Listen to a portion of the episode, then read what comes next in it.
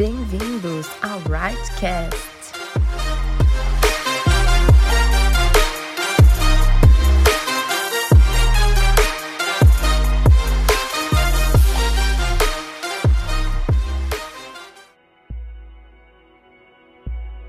Olá pessoal, tudo bem? Como vocês estão? Estou muito feliz de estar aqui em mais um Rightcast, né? Faz tempo que eu não apareço por aqui mas muito honrada, muito lisonjeada para compartilhar um pouquinho daquilo que Deus tem feito comigo, daquilo que Deus tem feito, daquilo que Deus tem falado ao meu coração nos últimos tempos. Bom, como a maioria de vocês sabe, para quem não me conhece, eu sou a Jéssica, né? Sou a esposa do pastor Fi. Juntos nós lideramos a, a Right, né? é, que são jovens e adolescentes da Igreja Metodista Renovada. E juntos também Estamos iniciando uma nova estação na nossa vida, né? Fomos um casal de oramos juntos, namoramos, casamos, ficamos um tempo né, na, na parte de casal sem filhos e agora a gente está partindo para uma nova estação, já que estamos esperando o nosso primeiro filho. E tudo isso, assim, tem mexido muito comigo, obviamente, né? o corpo muda, tudo muda, mas é, eu tenho refletido muito sobre isso. E algo que me intriga, algo que tem queimado no meu coração é a respeito até da, da educação, né? Da, de como gerar, é, formar uma criança, né? Formar, na verdade, um ser humano. E isso, assim, tem sido, na verdade, o meu maior foco. E é engraçado porque esses dias até uma amiga, né, que engravidou, me mandou uma mensagem, ah, me conta o que você tem lido e tal. E eu mandei para ela e, e, depois só quando ela me respondeu eu me dei conta disso, né? Porque eu li assim, os livros que eu indiquei para ela eram todos sobre comportamento, sobre coisas mais de educação mesmo. E ela falou: Ah, então, mas é que eu queria um livro mais prático, assim, sabe? Coisas de amamentação, a gestação. E aí eu falei: Meu Deus, né? Não, não tô lendo nada disso. Mas eu entendi que, na verdade, também essa é a minha preocupação maior, né? Eu sei que eu vou ter muitos desafios e, obviamente, vou pesquisar sobre isso, ler também, me informar sobre isso, mas com certeza, como filha de Deus, a minha maior preocupação tem sido gerar né, uma criança que que ama Jesus, um ser humano que ama Jesus, especialmente num tempo como este, né? E aí, é, este podcast, na verdade, vem de uma palavra que eu já fiz há muito tempo e pensando muito sobre isso, sobre gerações, sobre tudo que Deus tem ministrado no meu coração, eu me lembrei e eu gostaria muito de dividir com vocês sobre isso. E o tema desta palavra é E agora José? é, e a gente tem a história de José na Bíblia, né? É uma das minhas histórias favoritas. É uma história fascinante. Eu sou fascinada pela história de José. E muitas vezes, assim, o que, o que é, é, Se a gente pudesse, assim, e essa palavra fala justamente disso, né? E aí, se a gente pudesse ter uma conversa bem franca com José, eu não sei vocês, mas o que, que vocês perguntariam para ele, né? O que, que a gente perguntaria? E essa palavra ela nasceu, na verdade, de, de um questionamento que eu recebi. Um questionamento não, de um, de um desabafo que eu recebi ah, na época, em que, eu, em que uma pessoa passando por diversas situações, ela atribuiu a, aos seus pais, né, aos seus, aos seus entes, muito do que ela estava vivendo no decorrer da vida. E, e aquilo me intrigou de uma forma que então eu comecei a orar, né, refletir sobre isso. E é verdade, de fato nós somos o produto das coisas que nos relacionamos, nós somos fruto, o fruto de quem nos relacionamos. Existem diversos estudos que falam que nós somos o produto das cinco ou seis pessoas mais próximas, algo assim. E é verdade, nós somos fruto, né? Tudo aquilo que a gente vive, tudo aquilo que a gente recebe, tudo aquilo que a gente faz, vem de algum lugar né? Mesmo que a gente tente fazer diferente, né? Quantas vezes a gente fala, ah, você parece muito com a sua mãe, com seu pai nisso, com seu tio, com seu fulano. Porque é fruto daquilo que a gente está imerso, né? E, e, assim, o chão dos nossos pais, dos nossos antepassados é o nosso teto, né? O chão dos nossos mentores é, é o nosso teto. E o que o Senhor falou comigo é que muitas vezes a gente tem essa tendência a culpar os nossos pais, né? A gente tem essa tendência de atribuir a eles e somente a eles, pais ou mentores ou a pessoa que te ajudou na sua criação, né? Algumas situações que a gente vive, ou às vezes a gente também não tem muita misericórdia. Eu não sei vocês, mas quando a gente é criança, a gente endeusa, né? Os nossos pais, as pessoas que são maiores que a gente. A gente endeusa, a gente imagina que eles são perfeitos, que eles não têm problema, é, que, que a vida deles é muito boa. É normal, porque obviamente eles lutam para que nós, como crianças, a gente não sinta é, o que eles estão passando, né? Está com um problema financeiro, está com um problema na saúde, muitas vezes a criança ela é privada por isso, até mesmo pela inocência de não entender ou realmente os pais se esforçam para para privar a criança disso. E muitas vezes nós faltamos com um pouco de misericórdia, a gente se esquece que um dia essas pessoas trilharam o mesmo caminho que hoje nós estamos trilhando. Que essas pessoas tiveram uma vida antes de nós, que essas pessoas tiveram lutas, elas tiveram uma trajetória antes de nós, né? Então, mesmo como crentes, às vezes a gente olha os nossos antepassados, né, os nossos pais ou as pessoas que vieram atrás, alguns dos nossos pastores mais antigos na denominação, e às vezes a gente não entende, né? né? Denominação, digo você, a sua igreja, né? Às vezes a gente não entende algumas posturas, a gente questiona muito e a gente esquece que até chegar ali veio uma trajetória. E Deus falou muito comigo, quem tem assistido as lives da nossa igreja, sobre um Deus geracional. Deus é o mesmo ontem, hoje, eternamente, mas que ele se move através das gerações. E ele vai é, nos usando, vai, vai permitindo que a gente é, cresça no Evangelho, né? Então, por exemplo, antigamente, ser crente implicava em você ser absolutamente perfeito. Né? Então, os nossos pais, quem aqui nasceu em berço cristão sabe, né? Você não podia comentar nada da sua vida. E isso de você abrir seu coração, confessar um pecado, um absurdo, né? Você tem que ser perfeito, você serve a Deus você tem Deus, então você tem que ser perfeito, né? Nada era fácil, não se falava, é, mesmo dentro da igreja, não se falava sobre sexo. Não, então, a sua mãe, por mais que boazinha que ela fosse, ela não tinha essa liberdade, ela não aprendeu que é normal falar sobre isso, que é bom, que seria bom que ela falasse sobre isso, para que você não passasse por determinadas coisas, que ela te ensinasse, não o mundo, né? Então, a gente às vezes tem essa tendência de, de achar que as pessoas não tiveram uma trajetória. E quando a gente olha para a história de José, ele logo bem novinho, né? Ele era um adolescente, né? É, ele reagiu de diversas situações e ele passou por diversos estágios na sua vida e aí ele foi sendo moldado para ser o que ele era. Então, com essa palavra, assim, o que eu quero mostrar para vocês é que Deus, esse Deus de gerações, ele tem nos usado, ele tem usado, ele usou a geração que antecedeu a você, ele vai te usar. E por isso nós precisamos também ter, é, entender, né, como, como que, que, que a gente pode agir. Aí a gente vê José, ele teve, ele passou por várias estações na vida dele, né? Até ele chegar, a gente vê a história, nossa, José é governador do Egito. Mas o que, que ele fez para chegar até ali, né? A mesma coisa são seus pais, a sua família, o que, que eles fizeram para chegar até ali, né? Então José, ele foi o filho.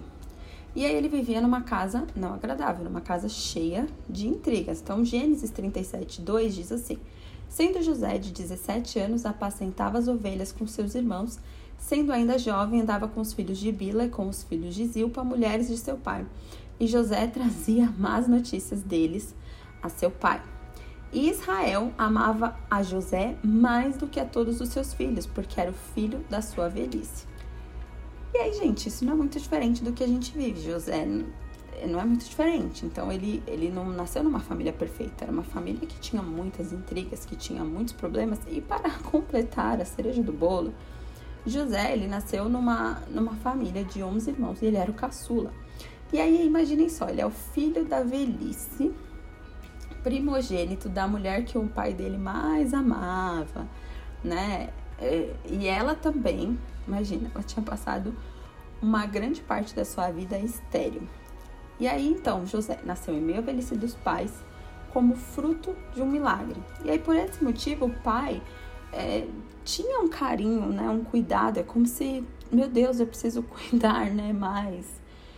E, e às vezes nós passamos por isso.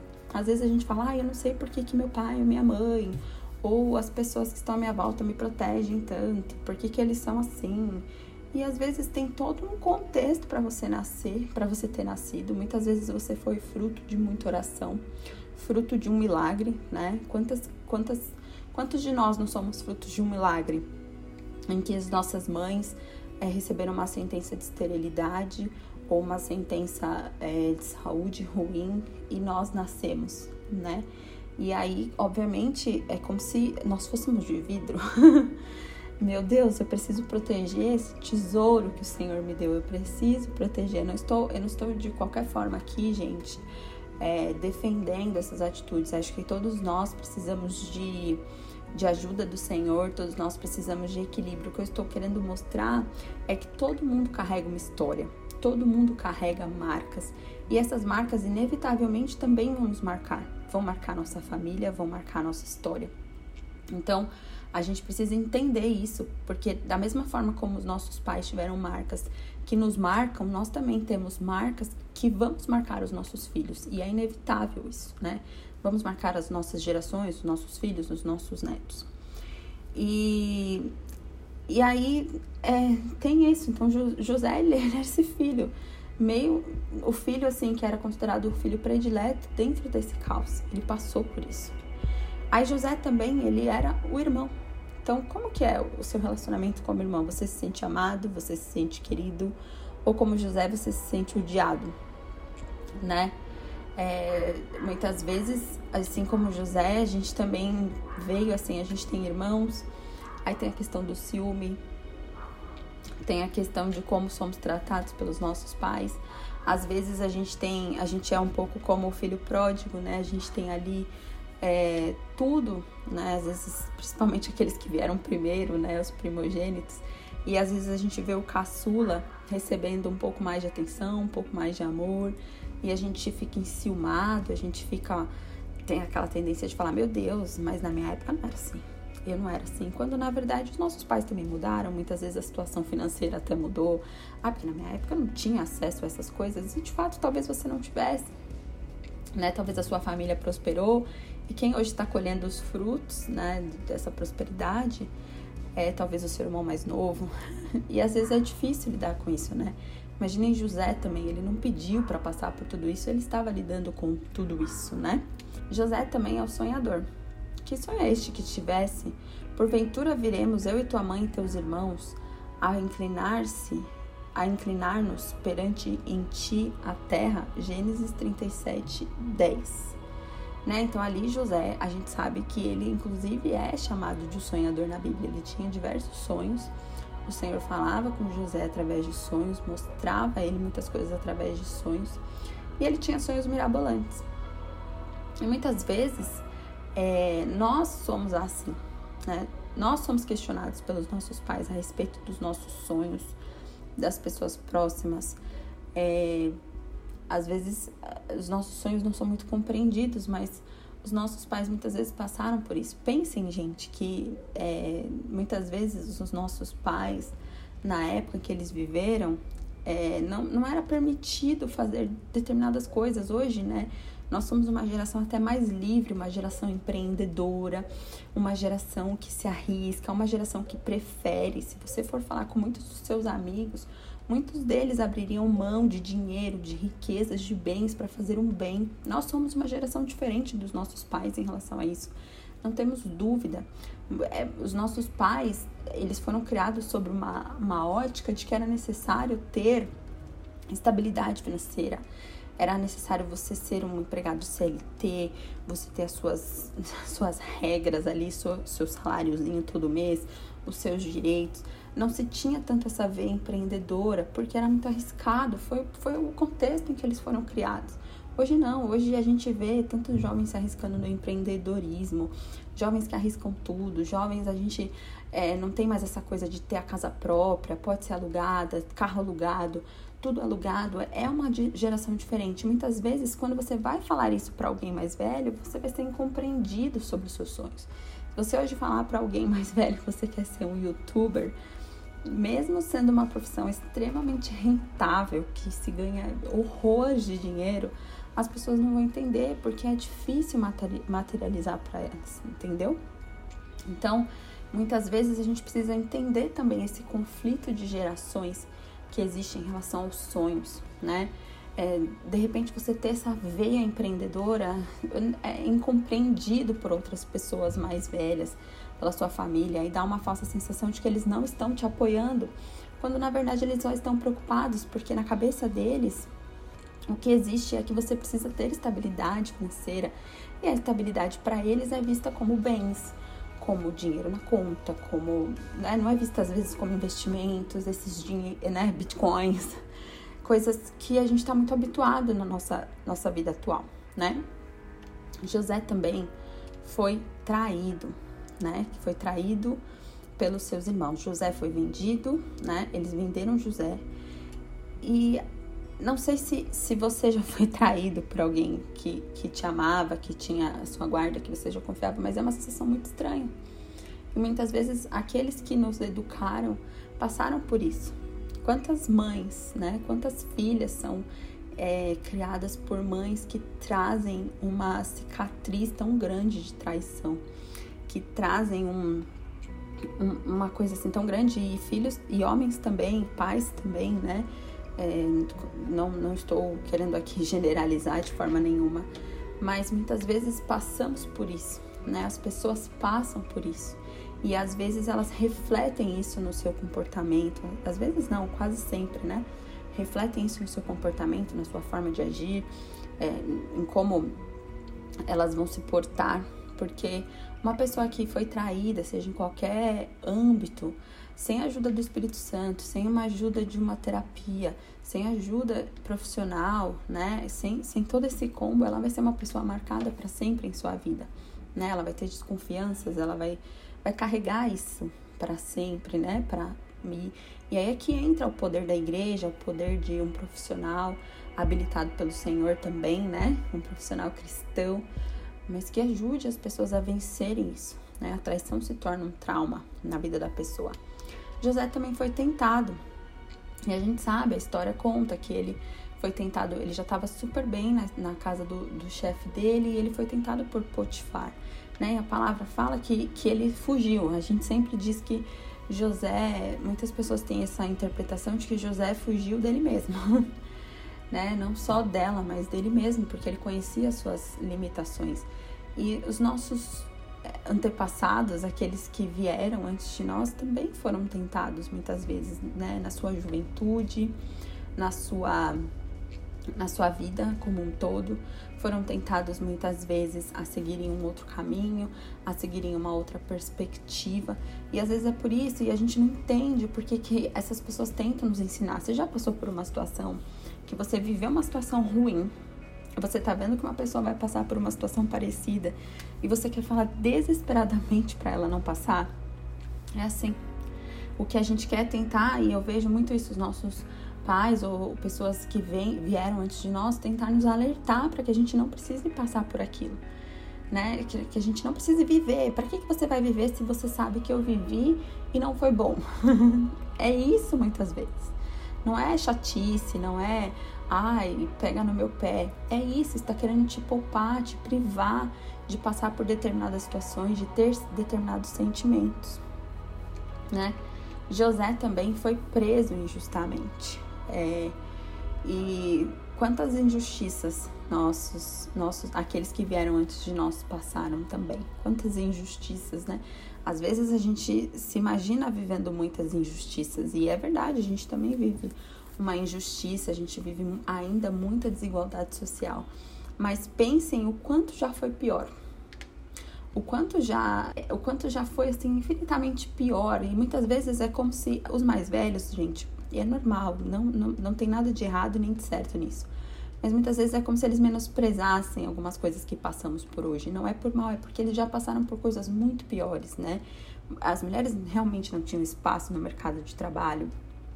É, não existia uma desigualdade de cor muito maior do que tem hoje. Não, nada disso acabou, mas as coisas estão começando a caminhar para melhorar. Nós já estamos progredindo e a gente vai seguir progredindo, mas muita coisa ainda precisa mudar, né? Então, muitas vezes a gente se sente assim. E aí José, então, ele virou uma referência, né? Porque ele venceu tudo isso. Imaginem o quanto ele foi marcado mas o quanto ele venceu tudo isso e ele se tornou uma referência. Então hoje o, o meu incentivo para você é que, como eu disse, não tem certo, não tem errado, as pessoas carregam marcas, mas que você possa olhar para essas marcas que o seu familiar, o seu familiar carrega, mesmo que ainda ele não tenha o Senhor Jesus, entender que tudo isso está moldou para a pessoa que ele é hoje, né? Trouxe alguma referência, trouxe alguma situação para que ele é hoje e que você procurasse ver o que há de bom, assim como eu trouxe aqui, né? Que você visse com outro olhar, com outro olhar de que, nossa, já passou por isso que eu passei, por esses sentimentos que eu tive, assim como nós também. Se você hoje é mais velho e você tem um filho adolescente ou você tem uma criança, né? Muitas vezes você também perde, perde a misericórdia, você acha que a criança que está fazendo birra ou o adolescente está fazendo determinada coisa, ele é louco, quando você já também teve essa idade, né? Todos nós é uma troca e é necessário que a gente faça essa troca, por quê? Uma geração contará a outra geração os grandes feitos das suas mãos. E se a gente se separar como gerações, se a gente ficar tão distantes a ponto de não conversarmos, de não trocarmos experiências, de não entendermos o que precisa ser falado, o mover de Deus vai parar de ser levado de geração em geração. E isso a gente não pode deixar. A gente precisa que o legado do Senhor seja falado de geração em geração, porque o Senhor se move através das gerações. É o Deus de Jacó, Isaac e Abraão. Amém? E aí José, então, finalmente foi o perdoador. E aí a palavra fala, é, queria ler rapidinho com vocês, Gênesis 45, 5, 8, diz assim: Eu sou José, o seu irmão, aquele que vocês venderam para o Egito agora. Pois não vos entristeçais, nem vos pese os vossos olhos por haver desvendido para cá, porque para a conservação da vida Deus me enviou adiante de vós. Porque já houve dois anos de fome no meio da terra, e ainda restam cinco anos em que não haverá lavoura nem seca. Pelo que Deus me enviou adiante de vós para conservar vossa sucessão na terra e para guardar-vos em vida para, por um grande livramento. Assim não foste vós que me enviastes para cá, senão Deus, que tem me posto por pai de Faraó, o Senhor de toda a sua casa e como regente em toda a terra do Egito. Gente, depois de ter passado por tudo isso, o que José entendia? Que ele foi enviado pelo Senhor adiante. Ele entendia que ele passou por tudo isso para ser levado adiante, para livrar o seu povo. E é assim que nós temos que olhar para a nossa geração. Entender que, que o Senhor vai estar guardando a nossa família, o Senhor está guardando os nossos e aquilo que a gente tem vivido, muitas vezes até dentro de casa, essa confusão, o Senhor tem nos levantado. Se hoje você é o único crente dentro da sua casa, se hoje você é o único que professa a fé em Jesus, creia que o Senhor tem te levantado para guardar a sua família. Se você é, é o último, o Senhor já começou a guardar desde lá né? E, e, que você tenha esse entendimento, que você veio adiante, que você está sendo levantado e a gente tem a chance de fazer diferente. A gente tem a chance de construir uma nova história. A gente tem a chance de, de entender, porque vejam bem, se a gente for pegar as pessoas mais antigas, né, é, enfim, tem até grandes polêmicas, porque hoje a gente trata o Senhor muito de uma forma muito informal, por quê? Porque a gente se identifica com o Senhor de uma forma tão única, né? A gente não tem medo de olhar para Ele e, estar informal e falar: Jesus, você é cheiroso, Jesus, você é. Sabe assim, usar essas palavras como se a gente estivesse falando mesmo com um amigo. A gente entendeu isso. Mas imaginem que para os nossos pais, para aqueles que vieram antes de nós, era muito difícil ver Deus desta forma, porque Deus ainda não ser muito formal. Era entendido assim, era ensinado dessa forma. Mas não quer dizer que eles não amem o Senhor da, da forma como a gente ama. Eu vejo que a gente é um pouco mais rápido só em, em receber esse amor, em, em entender a dimensão desse amor. mas todos nós amamos o Senhor, todos nós queremos servir ao Senhor com interesse de nosso coração. Então, é, já que a gente. É como se a gente tivesse entendido um pouco mais rápido, né? Assim, a presença do Senhor. E, e, e, com isso a gente vai gerando novos filhos que vão ser a cada dia mais apaixonados pela presença do Senhor. E não só enxergando Deus como um Deus soberano, maravilhoso, que você tem que respeitar também, mas também um Deus amoroso, um Deus que te ama, um Deus que você é amigo, que você é próximo. E com isso nós vamos transformando as gerações. Por isso que Deus trabalha por meio das gerações. Por isso que é necessário que eu e você não nos esqueçamos disso. Então não olhe para sua geração, não olhe apenas para os seus pais e veja as coisas ruins que estão acontecendo, mas procure entender a trajetória. Procure entender que mesmo as alegrias e as dores eh, foram estão sendo formadas em você e que eles passaram por tudo isso, né? Eles já foram crianças, adolescentes, jovens, hoje são adultos e, e, e, você também, você que é pai, entenda que você também já foi, né? Criança, jovem, adolescente. E, e que o Senhor vai usar as nossas gerações. Nós não podemos permitir que a gente se distancie, que a gente se sinta tão incompreendido a ponto de não, nos, de não conversarmos mais, de não termos diálogo, de não termos relacionamento entre gerações. Eu vejo que é isso que o diabo quer fazer, mas nós não vamos permitir. Nós vamos continuar deixando que o Senhor atue de geração em geração, geração após geração, e ele vai manifestar o seu poder.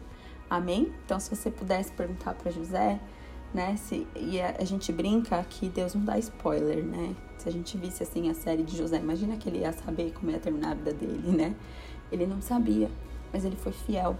Ele foi vivendo, ele foi vencendo e ele foi perdoador ao final. Ele entendeu o propósito da vida dele. Eu quero hoje que você entenda o seu propósito. Que você entenda o seu propósito dentro da sua família, dentro da sua casa, que você entenda o seu propósito dentro do contexto em que você foi inserido no trabalho, na faculdade, que você entenda o seu propósito, porque o Senhor vai te usar. Amém?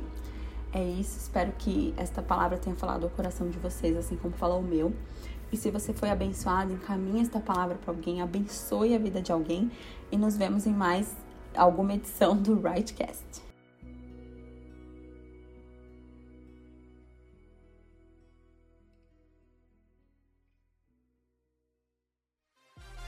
Se você foi abençoado com esta palavra, curta, compartilhe e siga-nos no Instagram, arroba renovadayang, arroba renovadateam.